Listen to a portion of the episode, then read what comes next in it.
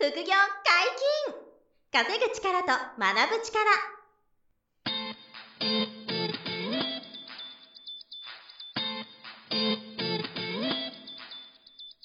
この番組は稼げるようになりたいを叶える副業アカデミーの提供でお送りいたします。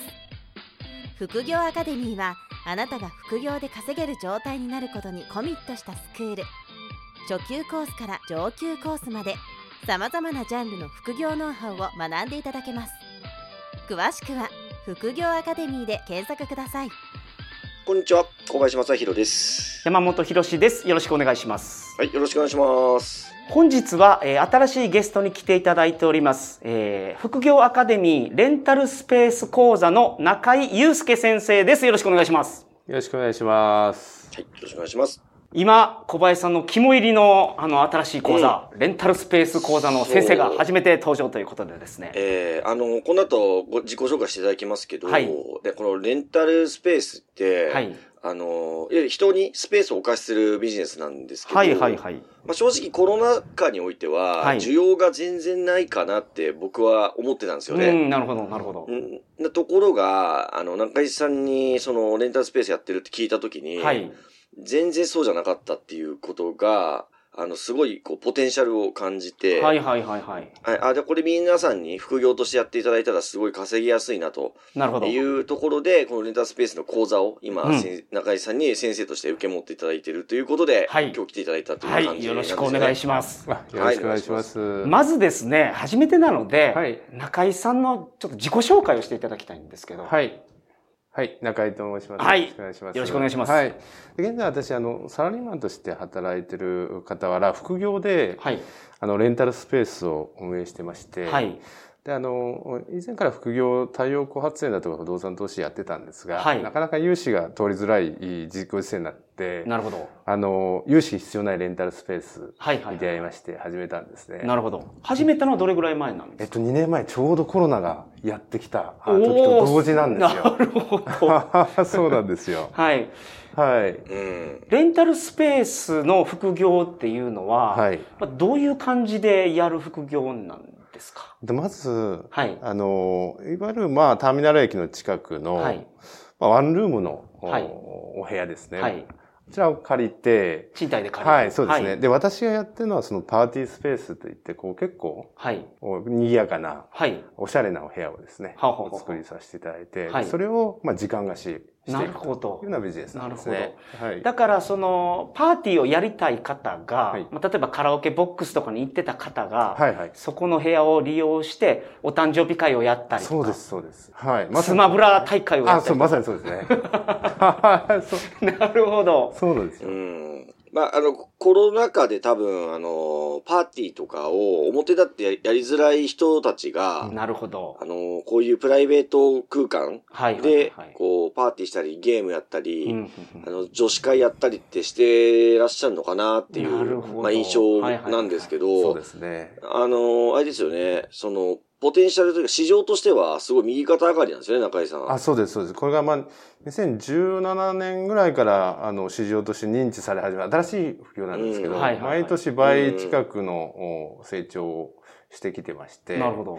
で、コロナ禍でもですね、はいそんなに、あの、落ちなかったんですね。うん売り上げがやっぱりあ新たなニーズというか、コロナ禍だからこそ、なるほどお店行けなくなりましたもんね。そうなんですよ。はいはいはいはい。居酒屋、カラオケうん。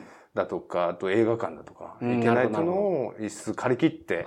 仲間たちと安心して過ごす。あこういった文化が出始めた。なるほど。あ、はいだから映画を DVD 借りてきてみんなで見たりとかもありえますよね。特にネットフリックスとかね。あ、ネットフリックス。あ、なるほど。はうんえ、中井さんが把握されてる範囲で、はいどんな用途が多いです？あ、やっぱりね、あの、私のスペースで一番上映会が多いです。上映会。はい。ネットフリックス、YouTube、アマゾンプライム。はいはいはい。上映会か。はいそうですねねで、だから自分のおすすめの作品をみんなに見てもらいたいとか、みんなと見たいと。韓流ドラマだとかですね。なるほアマゾンのど。バチェラー。はいはいはいはい。あれのみんなで見ては楽しむんですよ。はいはい。そ、の、えっ、と、食べ物とか飲み物は、はいあの、自由に持ち込んで OK っていうこと？あ、そうです。もうコンビニだとかで、うんやっぱり居酒屋行って一杯千円、あの、500円だとかね、はいはい。すると思うんですけど、やっぱりそれを一缶1000 100円だとかで抑えられますし。なるほど。あ、い確かにそうですね。はい。安くね、はいはいあはいはい。の、持ち込んではい。過ごせますし、だからその居酒屋で皆ささんとお話しするのと同じぐらいの金額でなるってことですよね。その部屋の電料金入れても。あ、そうなんですよ。うん。買ってくるものが安いから。はいなるほそうですどかなりローコストで楽しめるっていうことですよね。そうですね。あとあれですよね、あの、貸し会議室だと、うんあの、はい会社の社員さんとかが使う貸し会議室だと、まあ2時間とか、うんうんうん3時間とかでこう、終わるケースが多いと思うんですけど、はい。そのゲームとかパーティーとか上映会とかをやるので、中井さんのやってるレンタルスペースって、その1回に借りる時間がすごい長いですよね。そうですね。やっぱり4、5時間ぐらいがあ平均あ、なるほど。で借りていただけるんで。これもビジネスとしていいですよね、4、5時間っていうね。まとまって、そう、抑えてくれるのであれば。うんうんうん。うん。まあそっか、韓流ドラマとか見てたら、それ一本で止まらないですもんね。そうなんですよ。長いと10時間とか。そうですすよね。ね延長とかもじゃあできるような仕組みになって。はい、そうなんですね。なるほど。はいうん。うん。じゃあ盛り上がるところまで行ったら、まあ、あと一本見ようかとか いう話になりますもんね。はいで、このレンタルスペース副業がなんで、えーいいかなっていうと、はいあの、まあ、我々よく買わない不動産投資とかうん表現させてもらってるんですけど、あの、もう中井さんも私も不動産投資はもともとやってまして、はい。これはあの、銀行から融資を受けて、アパートとかマンションを一棟バーンと買うっていうのを、あの、王道の不動産投資としてやってきているんですけれども、はいこ。のレンタルスペースのビジネスは、あの、物件を買うんではなくて、えー賃貸で借りるんですよね。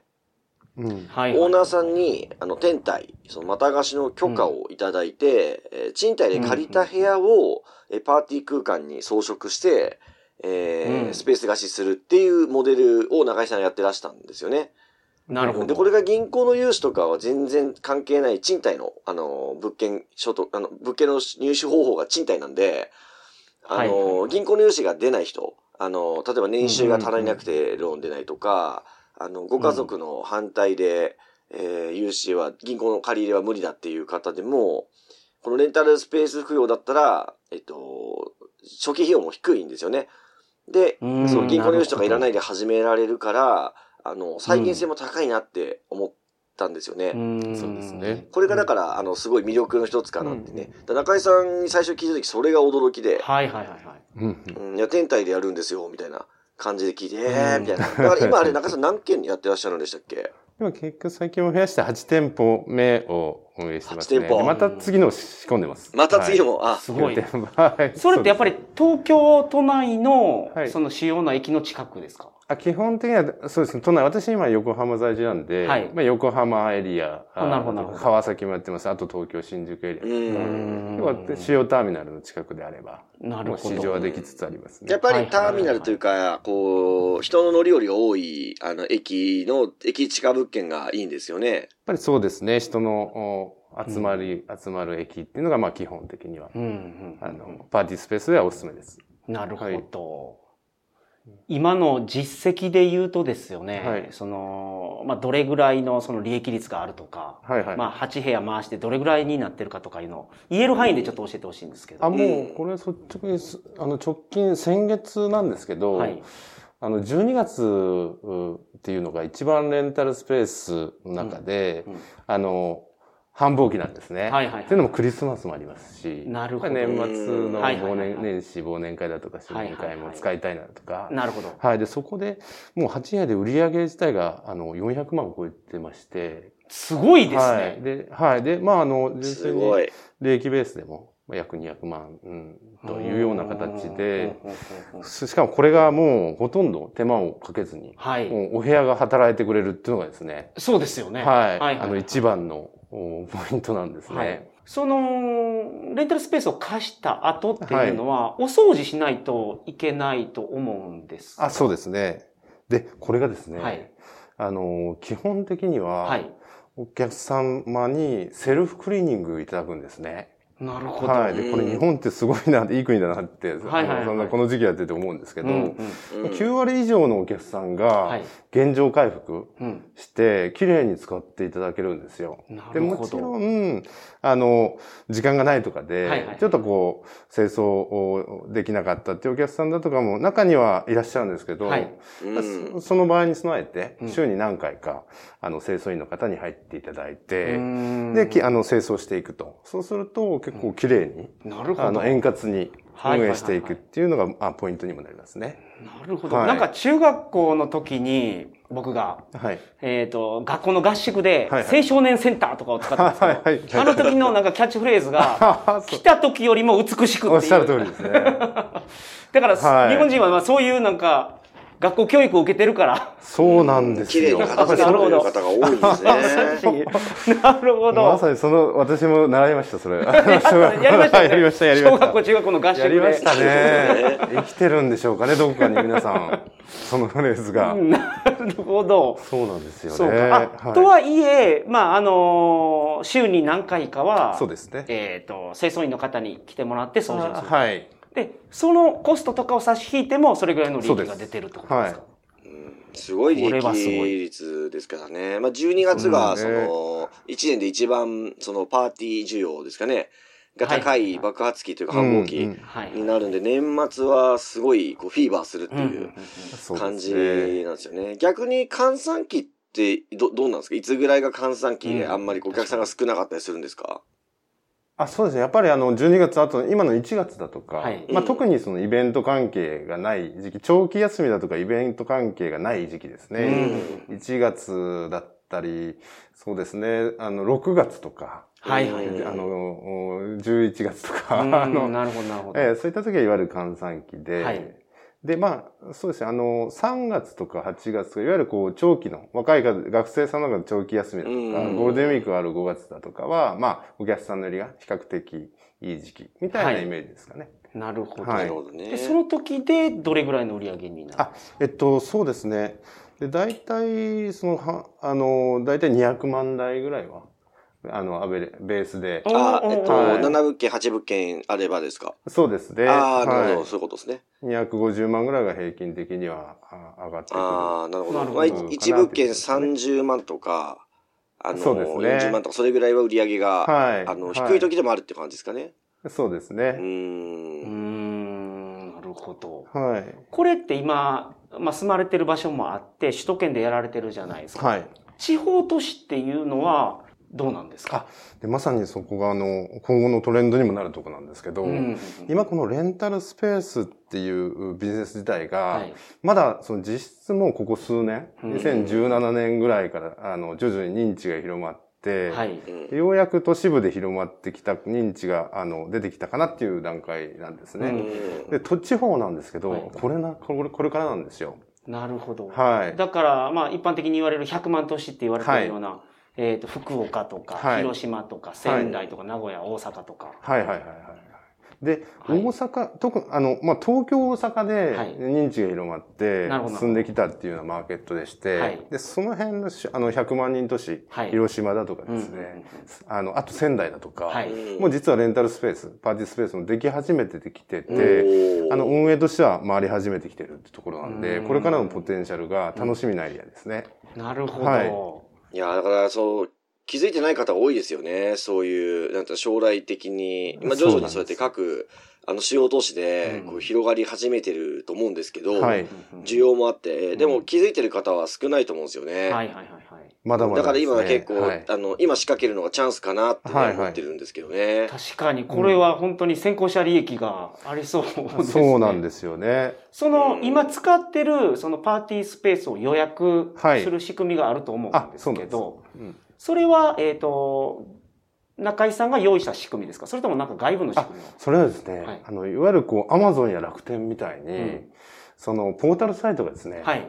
レンタルスペース用のウェブサイトがありましてそこでですね、はい。あの、集客ができるはいっていうのが、あの、特徴でして、なるほど。はい。で、そこに登録して、はい。自分のお作ったお部屋の空間を。写真を撮ったりとか。そうです、そうです。こういう用途で使えますとか。そうなんです。モニターはこれぐらいの大きいの置いてますよ。そうです。映える写真をですね。確かに。はい。見ていただいて。パーティーの写真皆さんインスタに上げたいでしょうから。なるほど。はい。で、1時間いくらっていう形で借りていただくっていうそれって地方都市でも対応してるんですか？全国対応します。おお、なるほど。はい。なるほど。ですからまさに全国的にですね、あの、もう、あの、50%から60%ぐらいの成長率で伸びてきてるんですね。ですからこれから徐々に地方でも、100万都市は当然ですけど、やっぱり次政令指定都市だとか、で増えつつ、県庁だとかですね、増えつつあるっていう感じですかね。もう楽しみですね、はいだから、その集客する仕組みももう、あの、プラットフォームがあって、はい、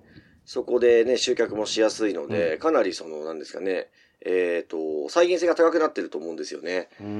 皆さんちゃんと勉強すれば、あの、やれない方いないぐらい、はい。あの、まあ、物件の見つけ方から、その集客まで、はい、あとその清掃とか、そういったものまで全部こう、ノウハウがあるので、まあ、そこをちゃんとこう学んでもらえれば、かなり再現性高く、はい、氷回りな、この不動産投資が、あの、できるかなっていうね、いう、そういうこう、面白さが、このレンタルスペースにはあるかなと思うんですよね。そうですね。うん、何よりもやっぱ不動産投資をしたいって思ってて、うん、銀行から融資が出ない方、で諦めてる方っていうのが結構いらっしゃると思うんです。はい。まあ、住宅ローンが大きすぎるとか、うん、うん、そうそう。車のローンも組んでるとか、なんかそんなんで、そうですね。で、そういう方でも自己資金だけでできるっていうのは、はい。あの、やりやすい。新しい副業ですね、うん、不動産投資。いや、まさにそうなんですよ。なるほど。はい。これはすごい。今回から、えー、と、複数回にわたって、レンタルスペース副業のお話をしてもらいますので、次回もどうぞよろしくお願いいたします。はい。はい。副業解禁稼ぐ力と学ぶ力、そろそろお別れのお時間です。お相手は、小林正宏と、中井祐介と、山本博でした。さよなら。はい。さよなら。この番組では皆様からのご質問を大募集しております。副業に関する疑問、質問など、副業アカデミーウェブサイト、ポッドキャストページ内のメールフォームよりお送りくださいませ。